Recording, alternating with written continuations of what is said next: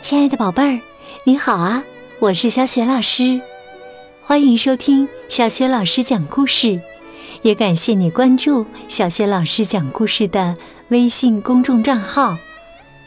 今天小雪老师带给你的绘本故事名字叫《上学路上》。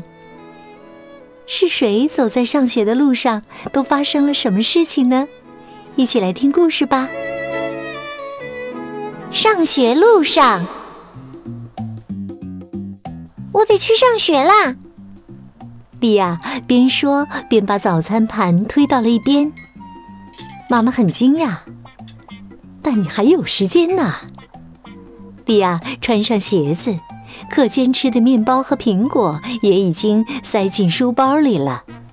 他解释说：“今天我和弗雷德里克一起上学，所以呀，莉亚想早点出门。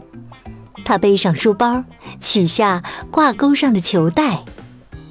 直到前不久，还是妈妈每天早晨送她上学。”但是现在，莉亚对路线非常熟悉，她可以独自上学了。妈妈问：“你还记得走人行道的哪一边吗？”“我知道的。”“那你跟妈妈说说，是哪一边？”“走靠房子的那边，不是靠马路的那边。”莉亚出发了，看。弗雷德里克已经在花园大门前等着莉亚了。莉亚远远的就认出了他。除了一年级，没有其他年级孩子背这么明亮的绿色书包了。莉亚向弗雷德里克挥手打招呼，他身后响起了一串车铃声。骑车人在他身后打着招呼：“早上好啊！嘿嘿，别被我吓一跳。”这个人心情愉快地从莉亚身旁骑过去。莉亚说：“没事，我看到了这个标志。因为呀，他知道这个交通标志的含义，那就是这是一条自行车和行人共享的道路。”走了一会儿，弗雷德里特和莉亚来到斑马线前。实际上，斑马线就是人行横道线。路边竖着一块方形蓝色的交通标志牌，提示行人在此处安全的过马路。但莉亚发现，人行横道线看上去更像斑马身上的条纹，叫斑马线更好记。莉亚看到弗雷德里克伸出手臂。他也学着这样做。这时啊，来往的车辆减速并停了下来。弗雷德里克注意到开车的女司机对着他们点头。好啦，弗雷德里克说：“汽车停下来了，等着我们通过呢。现在我们可以过斑马线啦。”过了斑马线，他们走上了一条狭窄小路。这条小路两边的房子相隔很近。突然，一边的栅栏后面响起了狗叫声，莉亚吓坏了。好在弗雷德里克不害怕，他拉起莉亚的手，一起从那只狂吠不止的狗身边跑过去。弗雷德里克和莉亚又来到了一个十字路口，每人按一下交通信号灯的按钮。然后他们朝马路对面的红色小人信号灯看去。不一会儿，汽车停了下来，信号灯跳动，绿色小人出现了。弗雷德里克、利亚和其他同学一起开始过马路。路边的公交车站台聚集了一大群人。莉亚必须十分小心，才不会和弗雷德里特走散。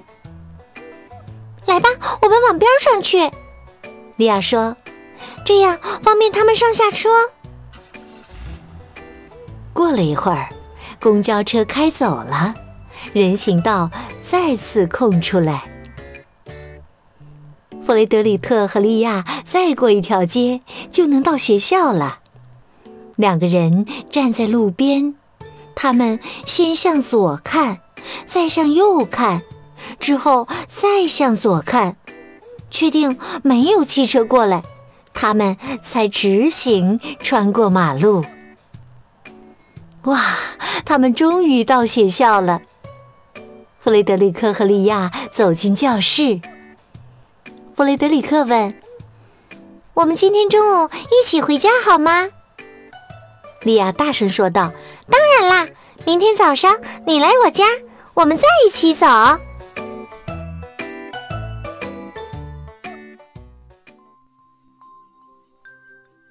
亲爱的宝贝儿。刚刚啊，你听到的是小学老师为你讲的绘本故事《上学路上》。今天呢，小学老师给宝贝儿们提的问题是：宝贝儿，今天呢，小学老师给你提的问题是：现在每天是谁接送你上学或者是上幼儿园呢？别忘了通过微信告诉小学老师哦。也提醒宝贝儿不要忘了对陪你上学放学的家长道一声辛苦，说一声感谢。在这里呢，小雪老师也欢迎宝爸宝妈关注小雪老师讲故事的微信公众号，宝贝儿啊就可以每天第一时间听到小雪老师更新的故事、课文朗读。